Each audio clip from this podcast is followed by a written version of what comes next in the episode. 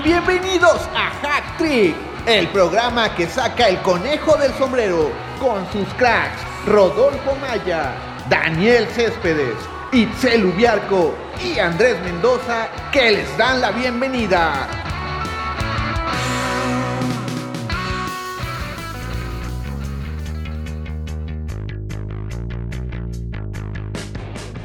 Tal amigos de Hacktrick? Los saluda Andrés Mendoza para hablar de lo más importante del fútbol mexicano. Ya tenemos eh, las fechas para la liguilla, de los, bueno, de la repesca.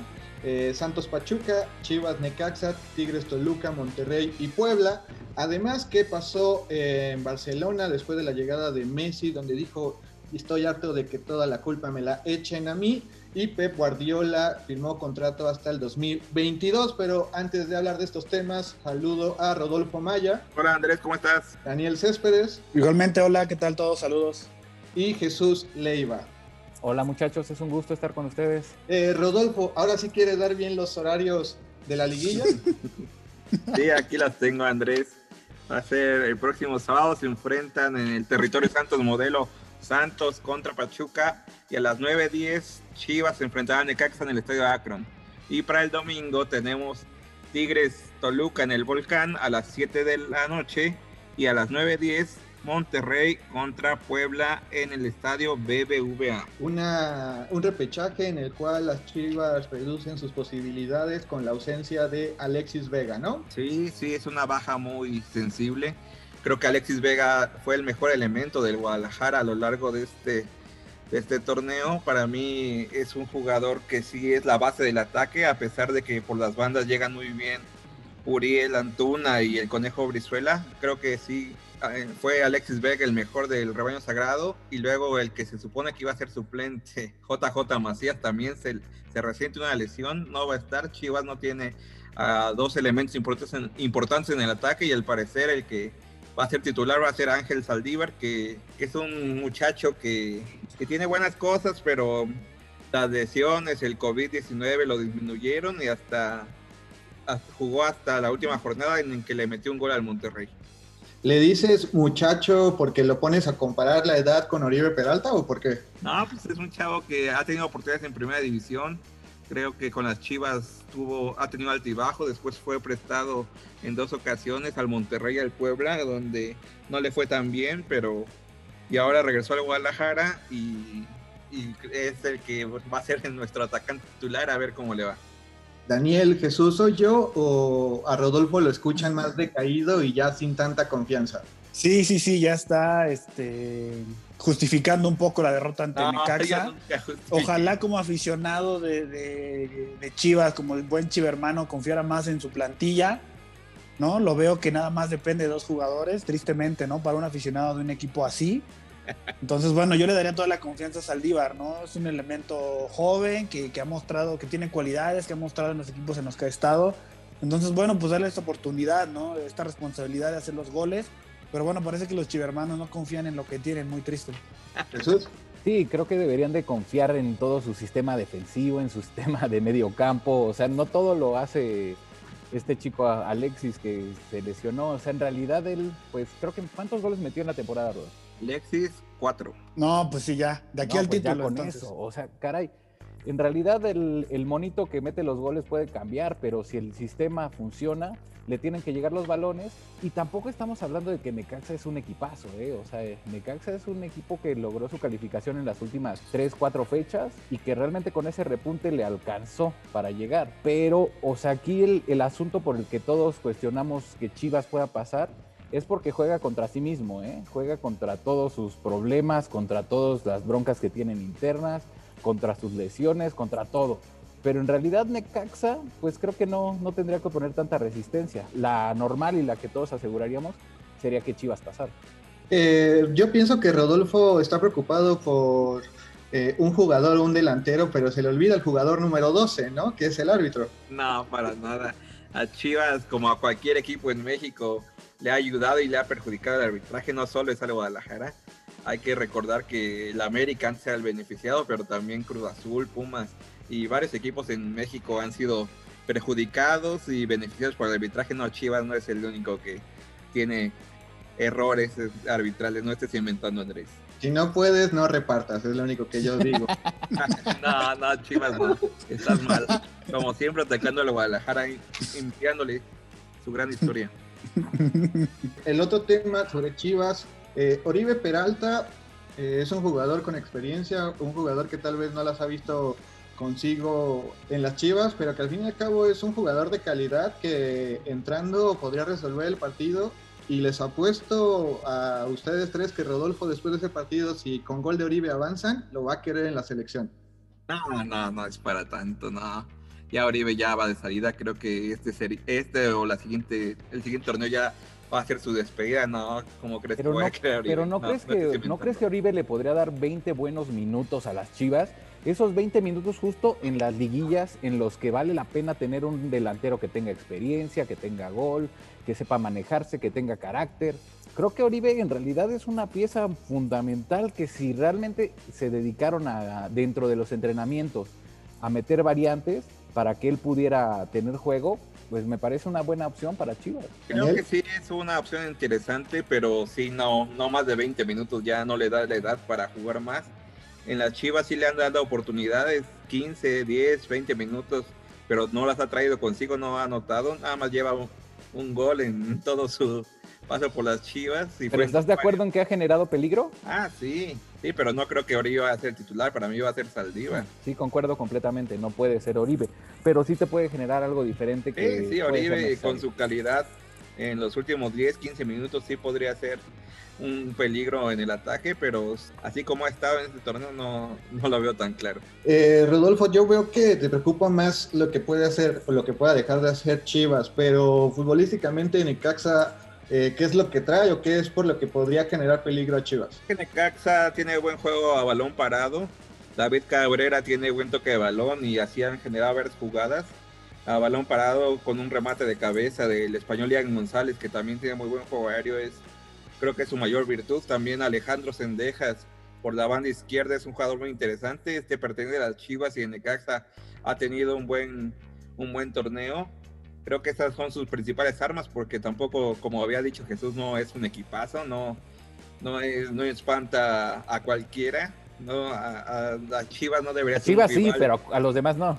Exactamente. No debería ser un rival de cuidado para el Guadalajara, sí lo tiene que superar sin problema alguno y ya los jugadores de Guadalajara habían eh, dicho que tienen confianza, que no se van a, no van a, no creen que con la playera van a ganar y yo creo que sí Chivas puede, puede pasar, bueno no puede, va a pasar de a la, liguilla, pero, pero sí es una gran baja que no estén estos dos jugadores.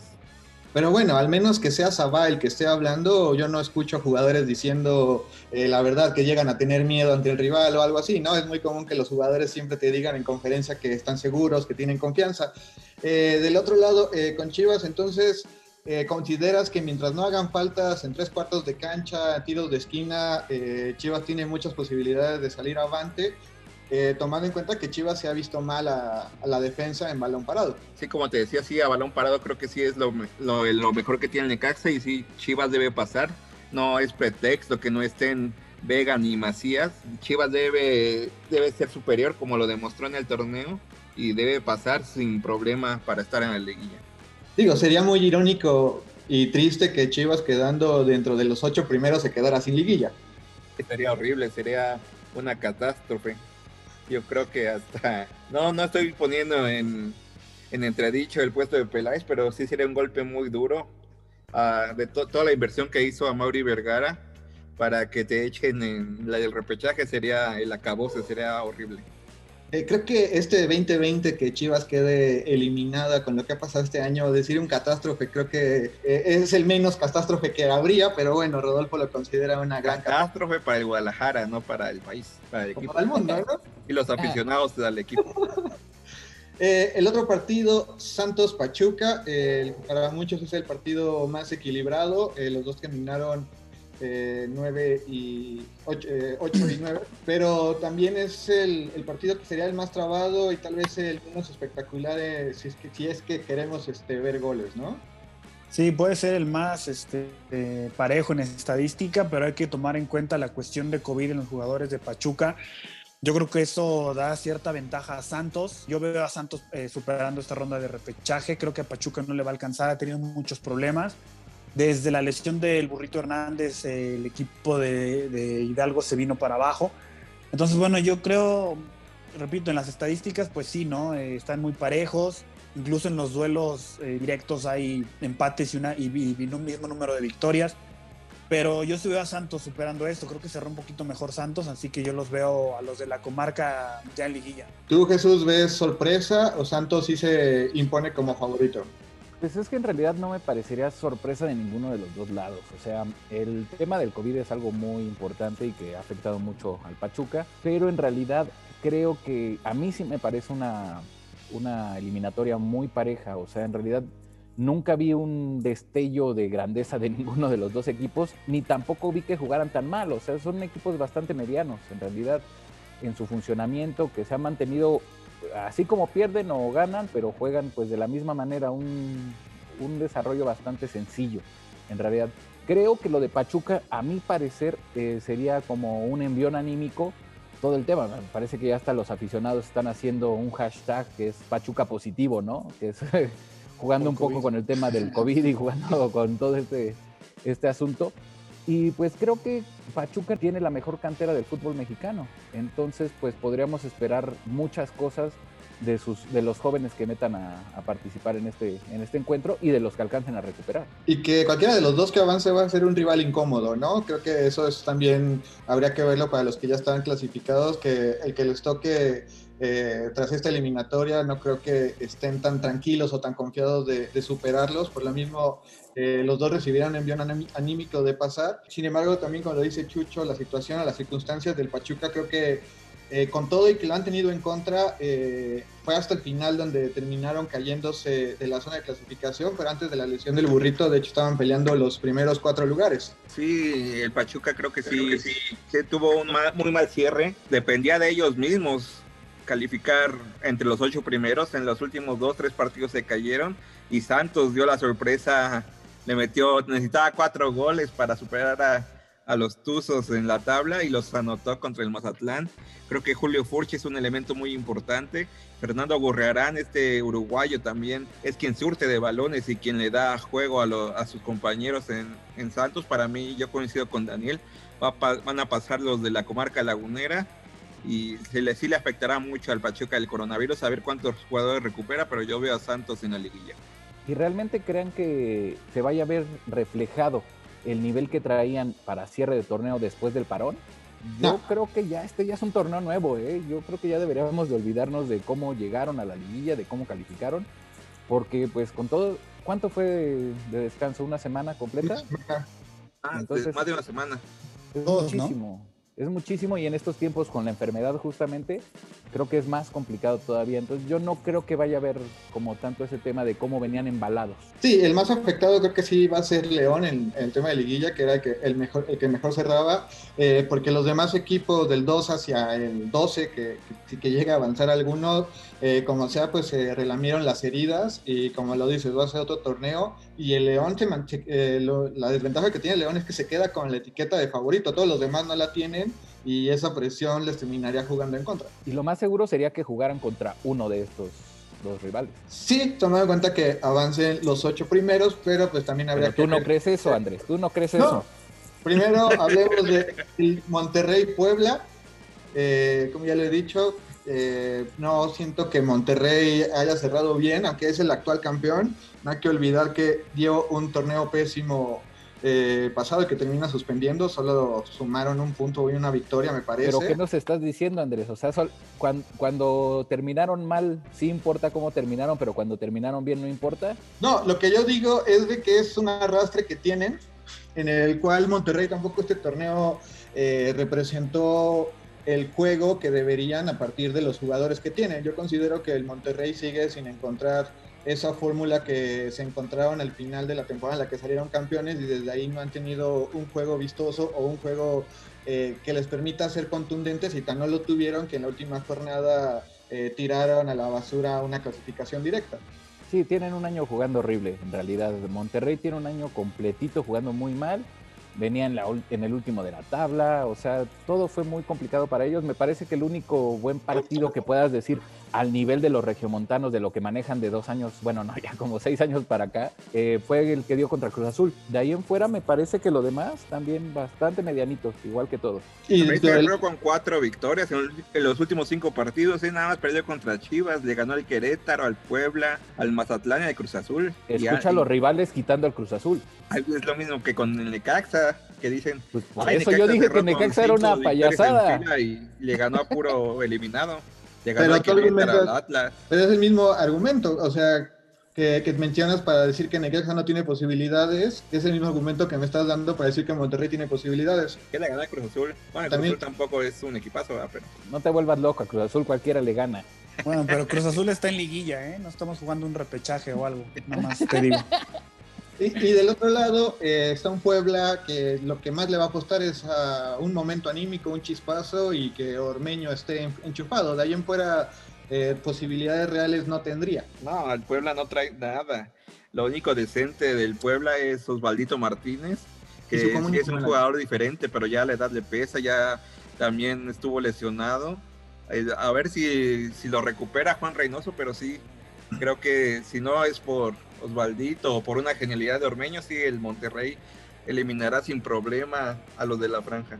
Yo no creo que sea sin problema, sí, creo que sí les va a costar, pero lo repito, el Monterrey no es la, superpotencia que Rodolfo nos quiere vender. Ah, yo estoy diciendo potencia, pero que de que le gana a un Puebla que no trae nada, yo creo que sin problema. nada, ningún partido se va a definir sin problema son 90 minutos, ya están engarrotados después de no haber, no haber tenido actividad una semana y media. En realidad el torneo ha sido bastante, pues investir. O sea, en sí, a, excepción de León, un torneo muy mediocre, ¿no? Exactamente. Entonces, a final de cuentas, creo que cualquiera le puede ganar a cualquiera. Y es importante pensar en esto. O sea, es la primer liguilla de, bueno, no es liguilla esto, ¿verdad, Rodolfo? Pero es, es el primer repechaje o la primera fase de matar o morir que juega Ormeño, quizás deberíamos darle el beneficio de la duda. Una persona que pues básicamente es una, un delantero de esos que le echa ganas, que no para, que el esfuerzo no lo, no lo guarda en ningún momento y creo que podría ser una buena posibilidad si Monterrey se adormece. Sí, que Ormeño es un jugador que en cualquier equipo lo quisieran tener precisamente por esas características, ¿no? Que eh, prometí no hablar de cierto jugador que durante mucho tiempo vivió de echarle muchas ganas. Yo también iba a eso, pero bueno. Y hasta llegó a Europa y todo eso, ahora lo, vemos en un equipo de Los Ángeles. Eh, pero mira como cuando esos jugadores tienen esa actitud, eh, muchas veces los entrenadores lo prefieren sobre el jugador gambetero, ¿no? Sí, es, pues yo veo en Puebla más que una individualidad, veo un funcionamiento, ¿no? Yo creo que Juan Reynoso le apostará a esto es lo que le dio resultado en el torneo regular. Creo que un, tiene ahí una buena contención con, con Salas. Va portería también creo que, que, están bien. Adelante, pues como ya mencionaron, ¿no? Ormeño, que pues sí puede, podría tenerle ahí, darle un susto a, Rayados, pero creo que por plantilla va, va a superar esta fase Monterrey creo que las individualidades se impondrán ¿no? en este partido y creo que pues yo creo que Monterrey pasará pero con complicación. El tema de, las plantillas, o sea, si fuera esto por plantillas, Tigres, América, Cruz Azul y Monterrey estarían en los primeros cuatro lugares. O sea, si esto fuera por Siempre, claro. Eh, serían esos los primeros cuatro lugares. Hay que pensar una cosa. Eh, Monterrey en realidad no tiene un funcionamiento establecido siguen buscándolo a partir de que ganaron el campeonato, se perdieron mucho y siguen buscando un funcionamiento de alguna forma. No lo están encontrando y lo están ganando por individualidades. Pero como dice este Daniel, el, Puebla es un equipo que sabe a lo que juega. ¿A qué juega? A contener. Juega a contener, encontrarse un chispazo, encontrarse un, un balón que te llegue de portería casi casi hasta el, hasta el delantero y por ahí acribillar al, al Monterrey. Y yo creo que sí puede pasar, o sea, justo en esta, en esta etapa sí puede pasar. y más porque este torneo, como lo hemos dicho, que ha sido muy soso, muy mediocre, eh, la mayoría de los goles vienen a partir de balones parados, entonces también va a ser el que mejor tenga definidos eh, esas estrategias con el balón detenido, pues va a terminar siendo el que se imponga en los cuatro partidos y en lo que sigue de la liguilla. Sí, así es, Andrés. Miren, una vez que me, que me, da la razón, ahí voy a poner el contador. Eh, el último partido, pues es Tigres contra Toluca. Todos dan como amplio favorito a Tigres. Sí, sí, a Tigres es el, el, equipo que se supone que tiene que, que mostrar la casta, que tiene mejor plantel. El Toluca tuvo problemas, corrió el Chepo de la Torre y gracias a, esto creo que se que tuvieron un envío anímico con Carlos Adrián Morales, tuvieron mejores resultados y, llegaron a, a, esta reclasificación, pero Tigres con ese plantel debe ser amplio favorito, con Guiñac, con Guido Pizarro, con Fernando Carioca, de Tigres con el Diente López. Creo que Tigres debe de pasar, eh, se podría decir también sin problemas, pero, pero ya vimos que, que todos esperábamos que hasta goleara al Atlas y le empataron de último minuto y fue que perdió su boleto directo a la liguilla. Creo que sí Tigres tiene que ya demostrar por qué, por qué es considerado como, como un equipo ya grande, pero, pero por momentos pierde la mística y como le pasó contra el Atlas y perdió su boleto directo a la liguilla. Pero bien dijo, bien dijo Chucho que estos torneos ya son aparte, son torneos muy diferentes. Creo que Tigres es el equipo que mejor juega estas instancias, lo ha demostrado en los últimos 10 años, ¿no? Desde que empezó su época dorada, creo que Tigres sabe y Tuca saben perfectamente jugar las liguillas, para ellos esto ya es liguilla, entonces yo creo que superarán a Toluca sin ningún problema. Toluca no creo que le alcance. Eh, simplemente una, una plantilla un poco ya desgastada, un poco cansada por mucho envío anímico que haya representado el cambio de entrenador. Creo que igual, ¿no? Regresamos al mismo, al, al tema de individualidades. Creo que las de Tigres se impondrán. Y bueno, el sistema que maneja Tuca pues les lleva funcionando mucho tiempo, ¿no? En comparación al de, al de Carlitos Morales, que bueno, que apenas lo está adoptando la plantilla. Eh, bueno, yo creo que un, lo que va a pasar en este, en este duelo es que se va a enfrentar un equipo aburrido contra otro equipo aburrido. Entonces eso lo que nos va a generar es un empate y nos puede llevar a los penales. Y en los penales todo puede pasar. Creo que Tigres es un equipo completamente presa, completamente mamón, sin el toque de mamonería que tiene el América, por ejemplo el América tiene fuerza, tiene garra. Y creo que Tigres todavía no lo ha logrado. Creo que todavía no tiene esa mística. Ha ganado los, los torneos pues, con base en plantel y con base en un juego de Tuca Ferretti de uh, el, partido de ida lo hago de cierta manera y el partido de vuelta lo voy aguantando. Pero a final de cuentas, eh, eh, al contrario de lo que dice Daniel, creo que ellos no saben enfrentarse a una eliminatoria directa de matar o morir. Creo que lo que le ha pasado en, en la liguilla pues es un manejo de juego que tiene, que tiene el Tuca. Pero durante este torneo demostraron en muchas ocasiones que no saben manejar un partido. Quizá una eliminatoria sí, pero un partido no. Sí, eh, bueno, empezando con, el discurso de Rodolfo, eh, es un discurso muy emotivo, pero la forma en la que lo dice, ni él se la cree que el Tigres está para buscar este ser uno grande, lo sentí como eh, si lo ah, leyendo. es el equipo más ganador en los últimos 10 años, ¿cómo va a ser grande? Pero bien lo dijo Carlitos, si esa, Carlitos Morales. Vamos, Toluca, es más grande. Toluca es muchísimo más grande que Tigres.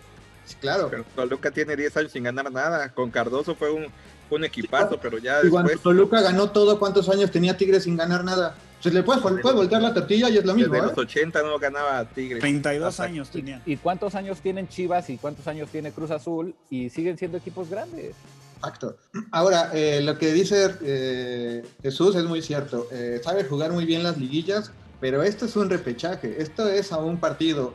la ventaja que ellos solían sacar no nada más era la ida y vuelta y cerrar en casa, sino también el impulso anímico que te daba un estadio repleto y que todo el tiempo estaba cantando, cosa que no han tenido.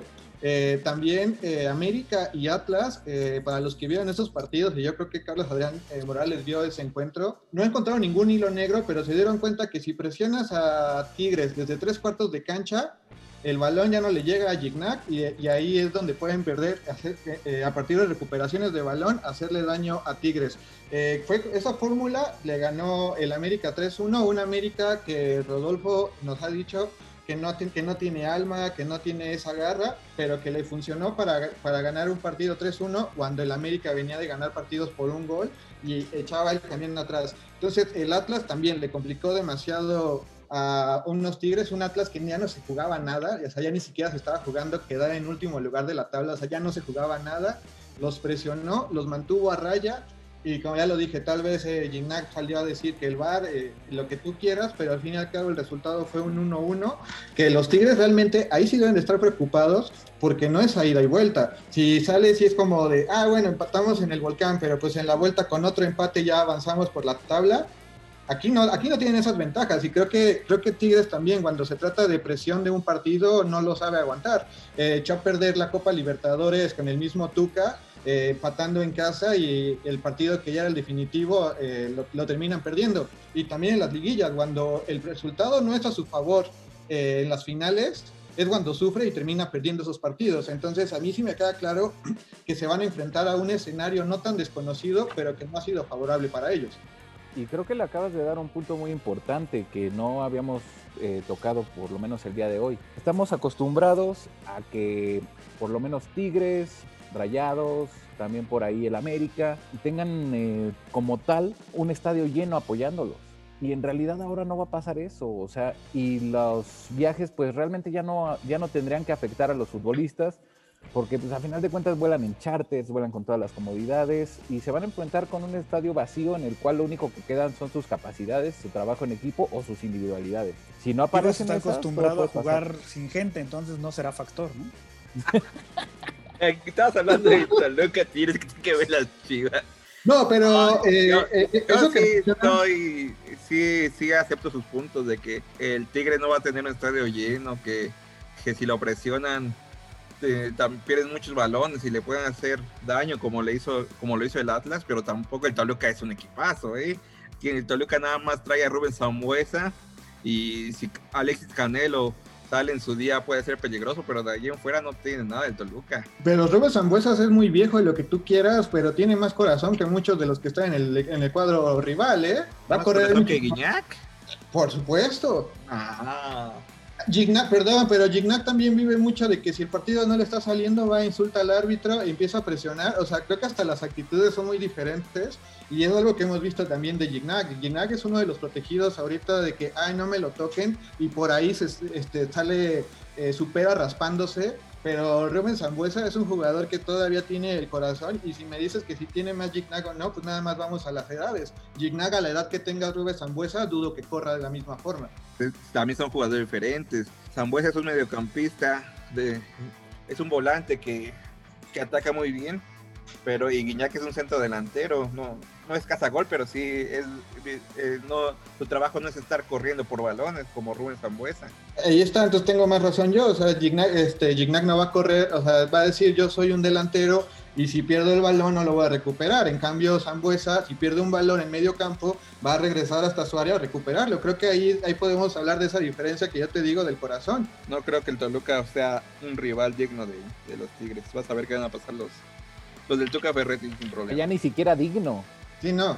Sí, no, qué fuerte, pero bueno. Pues yo sí considero que el Toluca tiene posibilidades de pasar, no voy a decir como Rodolfo amplias posibilidades, pero yo sí considero que el Toluca es el equipo que, va a pasar. Eh, también por lo que ya lo hemos comentado, es un equipo que viene de menos a más y no tiene nada que perder, a diferencia de Tigres. Podría ser. Muy bien, Rodolfo, gracias por ese gran aporte. ¿Qué les parece si ahora cruzamos al otro lado del charco? Pues Messi, bajándose del avión, dijo, estoy cansado de ser el problema de todo en el club. Eh, un poco de contexto, pues bueno, le preguntan eh, que qué opina de las declaraciones del tío de Antoine Griezmann, que lo califica de mercenario y que se hace la voluntad eh, de Messi. Además, cuando llega al avión, pues ya lo estaba esperando Hacienda para pues pedirle una rendición de cuentas. Eh, preguntarles antes de estas declaraciones, cuando curiosamente en Argentina le está yendo muy bien, se le ve contento y ahora llega a Barcelona, eh, ¿estamos hablando ya de esa posible salida de Messi? Sí, yo creo que sí, ya Messi está viviendo sus últimos meses, eh, meses en Barcelona, ha tenido ya muchos problemas, ese comentario que hizo ya demuestra que está un poco fastidiado de la situación. Nosotros que hemos seguido al Barcelona y al fútbol español en sí, pues nos hemos dado cuenta, ¿no? De todo este tipo de cosas. La directiva, por cualquier situación, incluso jugadores o en torno a los jugadores, culpan a Messi, ¿no? Culpan a Messi del bajo rendimiento de otros, de otros elementos del equipo, que no se fichan al entrenador, que no se ficha cierto jugador porque es culpa de Messi, porque Messi, Messi, Messi. Entonces, bueno, pues claramente Lío ya está harto de esto, ¿no? Ya, ya está fastidiado. La, la, la situación que hubo antes de que empezara el torneo también ya se veía venir que estaba un poco harto, ¿no? De esto yo sí lo veo saliendo, ¿no? No sé si en enero o en junio del próximo año, pero sí lo veo saliendo ya del equipo blaugrana. Sobre el tema de Griezmann, bueno, pues eh, creo que se le dio mucha importancia a esto. Creo que la prensa lo hizo más grande, ¿no? Lo hizo una cuestión muy amarillista, una persona pues no tan cercana a Grisman dio estas declaraciones y todo el mundo se incendió y fueron y atacaron a Grisman saliendo del estadio, bueno, del entrenamiento. Eso se me hizo pues ya un intento muy desesperado de la afición, ¿no? Mejor que Messi pues ya decida. Al final él, él, él tomará la decisión donde sea feliz, donde piense que vaya a ser feliz. Ojalá pueda irse al City, que, que renueve un poco ese, ese fútbol, esas ideas, ¿no? Para que pues, podamos ver al Messi de antes, ¿no? Bueno, eh, Messi ya decidió, ¿eh? Él pidió salir del club. Rodolfo. Sí, pidió salir del club en el pasado mercado de fichajes él no estaba nada contento con cómo lo había tratado Bartomeu, que hasta se dijo que había contratado gente para desprestigiarlo. Creo que ese era su máximo problema con el club, el presidente. Ahora ya, ya se fue, creo que eso le limó, asperezas y hace que, que Leo reconsidere su estancia en el Barcelona. Para mí, yo creo que sí va a seguir. Es su casa, Barcelona, es, un, es el lugar donde ha estado por más de 20 años y no, eso no se toma a la ligera para mí Messi va a seguir. No, sí, el City le ofrece muchas ventajas, un mejor sueldo, irse a Nueva York después, juntarse con Guardiola, que fue con el entrenador que vivió tal vez sus mejores momentos.